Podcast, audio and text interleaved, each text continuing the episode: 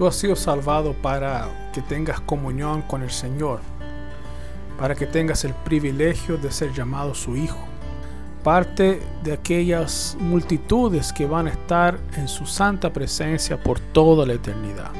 Pero tú también fuiste salvado, querido hermano, querida hermana, para estar en comunión con tus hermanos.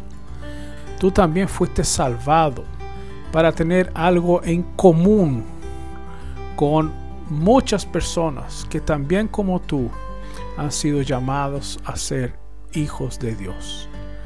Fíjate lo que el apóstol Juan habla en relación a la comunión.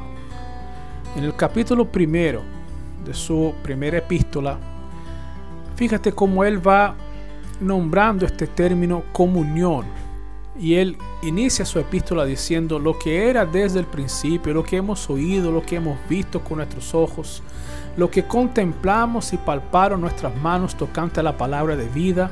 La vida fue manifestada y la hemos visto, les testificamos y anunciamos la vida eterna que estaba con el Padre y nos fue manifestada. Lo que hemos visto y oído lo anunciamos también a ustedes, para que ustedes también tengan comunión con nosotros y nuestra comunión es con el Padre y con su Hijo Jesucristo.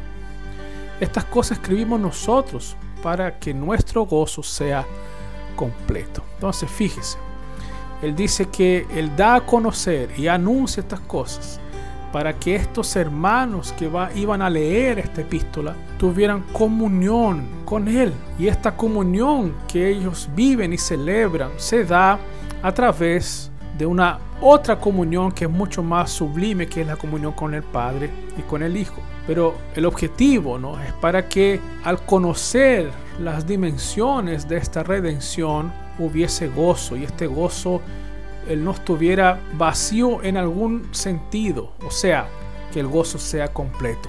Esas son las palabras que dice el apóstol Juan. Pero en los versículos siguientes, él va a profundizar un poco en este mensaje. El versículo 5 dice, el mensaje que hemos oído de parte de Él, anunciamos es, Dios es luz y en Él no hay ninguna tinieblas. Si decimos que tenemos comunión, vuelve el tema de la comunión con Él, y andamos en tinieblas, mentimos y no practicamos la verdad.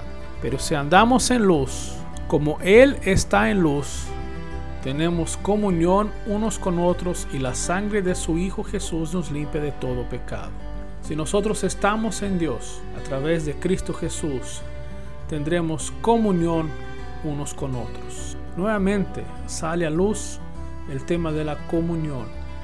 De manera que nuestra mirada en Cristo y en el Evangelio siempre tendrá que ver con la comunión.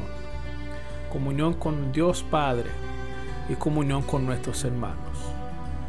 En este tiempo de tanta división, de tanta individualidad, de tanto egoísmo, nosotros recordemos que la cruz de Cristo nos lleva a la comunión los unos con los otros.